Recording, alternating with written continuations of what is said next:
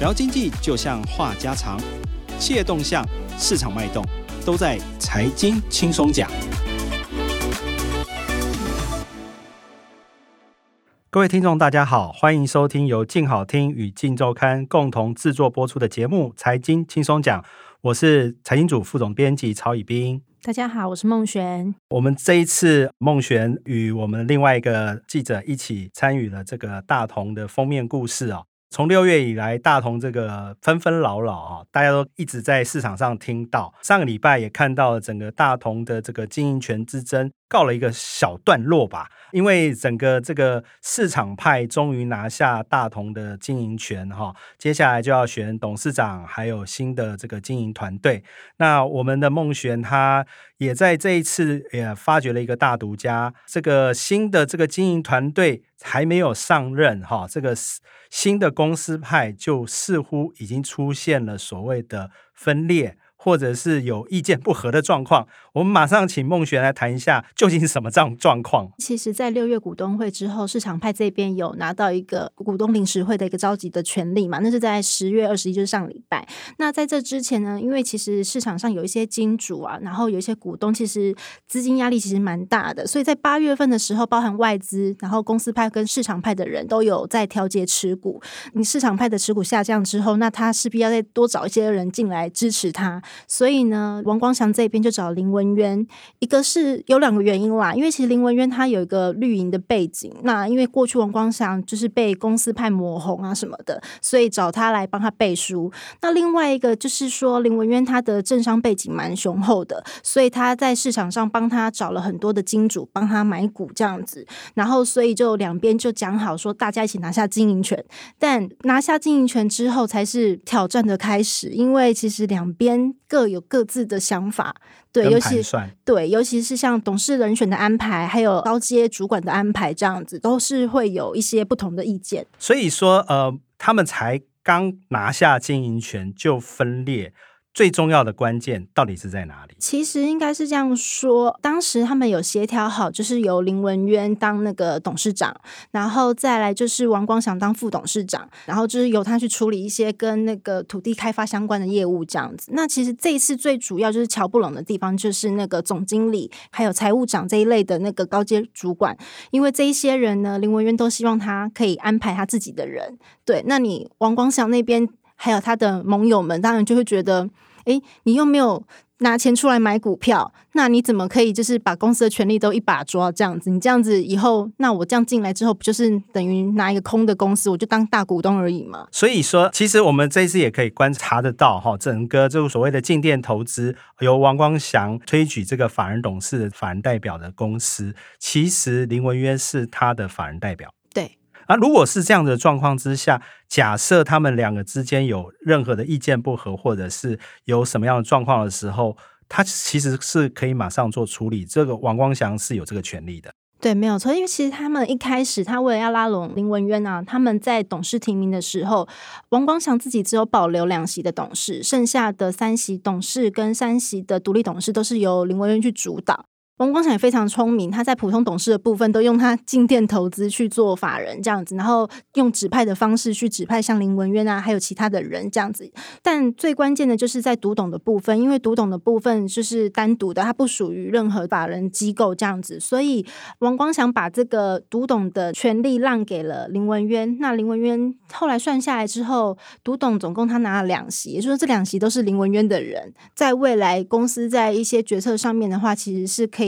卡住王光祥的这样子，就等于说他拿下这个独董，这个独董的这个地位不一定要拿所谓的普通董事，他就可以在董事会卡住王光祥。对，因为其实公司里面有一个是审计委员会，就是说它呃是由独董组成的。那现在以大同来讲的话，它的独董大概是三席，你林文渊拿了两席，那就是在这个审计委员会里面占了多数的优势。这样子，其实审计委员会它是只要有跟对财务有重大影响的事项，都必须要审计委员会这边同意。所以如果公司像有财报或什么的，就是林文渊这边的独董就可以提出一些意见。这样子，呃，其实王光祥算老谋。真算了，其实他可以换掉林文渊，就。连董事长都不给他当，就对了。对，可以这样子。呃，我们可以看看这个王光祥，其实他也对大同付出蛮多的。你在采访从一开始到现在，他这一次成功拿下大同，你自己怎么观察他这个人？其实应该是说，整个市场派这个大同的经营权之争呢，其实是在二零一七年的时候就开始了。他是在二零一八年五月的时候进来，那他其实当时因为一七年的时候有发生一些事情嘛，然后那些股东有成立自救会，当初他只是想要帮忙而已，然后没想到就公卿变世主这样子，对，所以后来就是买了股，然后又被人家讲说他是中资。然后投洗下去也也不能说就不玩了这样子，所以他投入那么多金钱下去，他也是要一定要想办法把经营权拿到。对，其实这一路走来，其实他其实蛮辛苦的这样子。他花了到底多少钱？我之前还听到说。他借钱借到连自己美国的资产都卖掉来在大同砸下大钱。这个部分的话，我们五月的时候有给他做一个专访，他那时候他是说这一两年下来前前后后花了大概八十亿。然后最近因为其实八月的时候他又有面临一些压力，这样子听说他那时候又又从国外搬了十亿的救命钱回来，就是要来买那个股要救自己这样子，但是。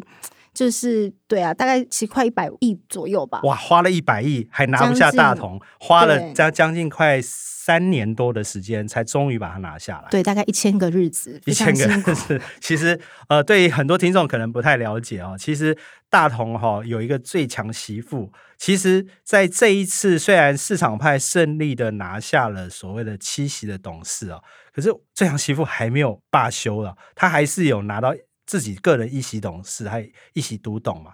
那就你这这目前的观察哦，他到底有什么反扑，或者是重新夺回大同的一些想法跟策略？第一个是这样子哦，因为他这一次呢，他有权利把那个投票的时候把它冲在那个独董的部分。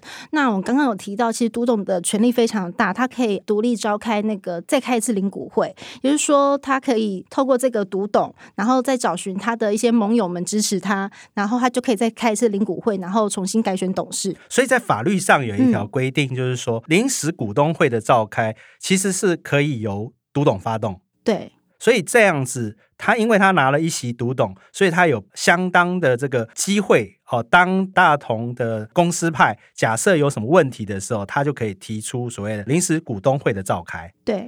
所以这这一招其实还算蛮有用。那除此之外，他还有哪些策略跟想法？另外的话，其实他可以提一个加处分，就是说，呃，因为这次已经改选完了嘛，有新的董事，那他可以禁止新任董事进来执行业务这样子。然后或者是说，他就继续查他的 中资，因为如果有中资的话，其实这个事情也是会有一些变数的这样子。所以他还是继续追打所谓中资的问题，只要被逮到目前新的公司派，假设他的持股。内有中资的话，它就可以再度的重涨。对哦，所以这个戏还蛮有的看的哈。对呀，其实回顾这个整个大同的历史哈，其实我们可以看到说，整个在大同的经营权之争，最强媳妇当然就是说他也很厉害啦。你看，他是一个长子的老婆，哦，就是大媳妇，把所有的小叔全部都干掉，然后最后拿下整个大同。虽然老公都跑去坐牢了，是，可是。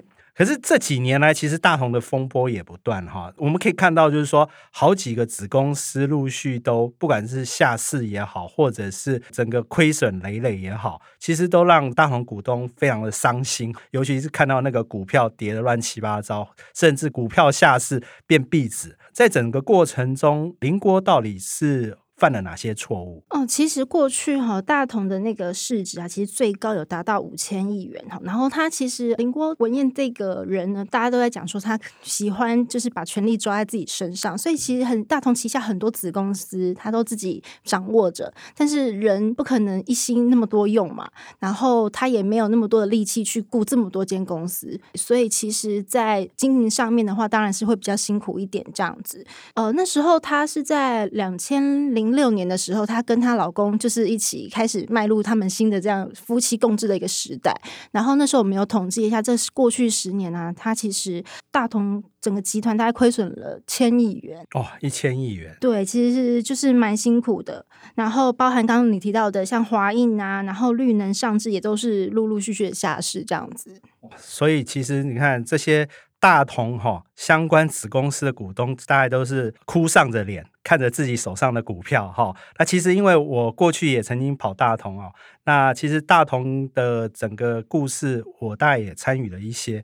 其实当初这个华映成立的时候，他的小叔哈，其实在跟他争夺这个华映的主导权的时候，其实林国文院也是相当狠毒的。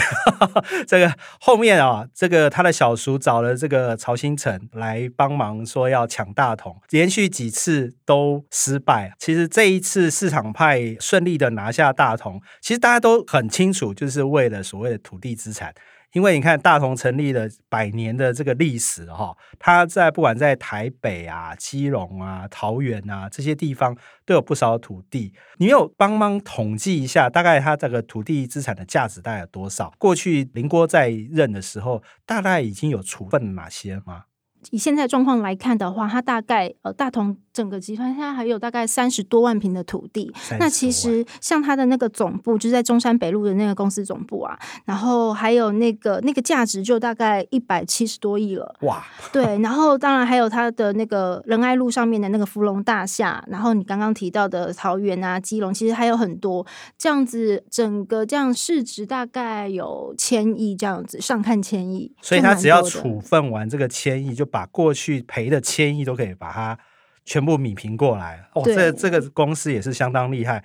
不过我看你这一次写的时候，有特别提到，其实市场派就算拿了大同，要处分大同的土地，都还有蛮多的问题。听说这个跟这个创办人有息息相关，你可以跟大家说一下这个故事。我们创办人哦非常厉害，他其实当时以大同这个中山北路这个总部来看，他其实他有很多的持有者，然后其中有有几个就是像大同的那大同大学，然后就是这些财团法人这样子，然后他就是故意切了一些些一小部分，就是有点像基林地这样子，然后。过给这些财团法人，那也就是说，你整块地要动的话，其实也必须经过这些财团法人的同意啊什么的。它其实就有点像现在的钉子户，对钉子户 故意在自己的大片土地插上自己的财团法人的钉子户。对，然后除了他财团法人之外，当然还有一些邻家的人、亲戚啊之类的。对啊，所以等于说，呃，假设我要开发这个大同的总部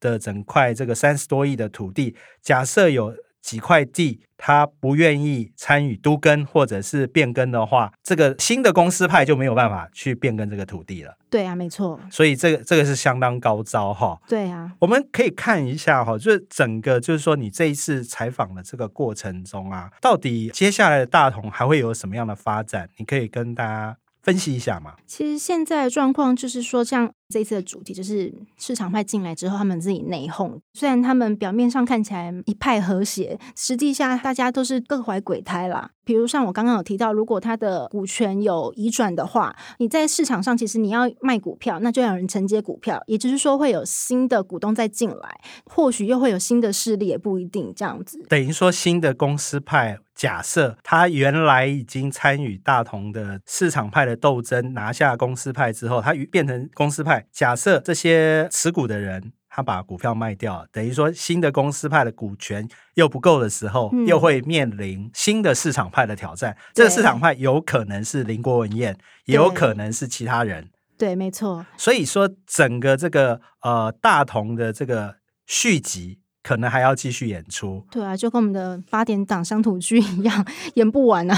哦，非常感谢孟璇今天来接受我们的采访。非常感谢各位观众的收听，也请持续锁定由静好听与静周刊共同制作的节目《财经轻松讲》，我们下次见，拜拜，拜拜。想听爱听，就在静好听。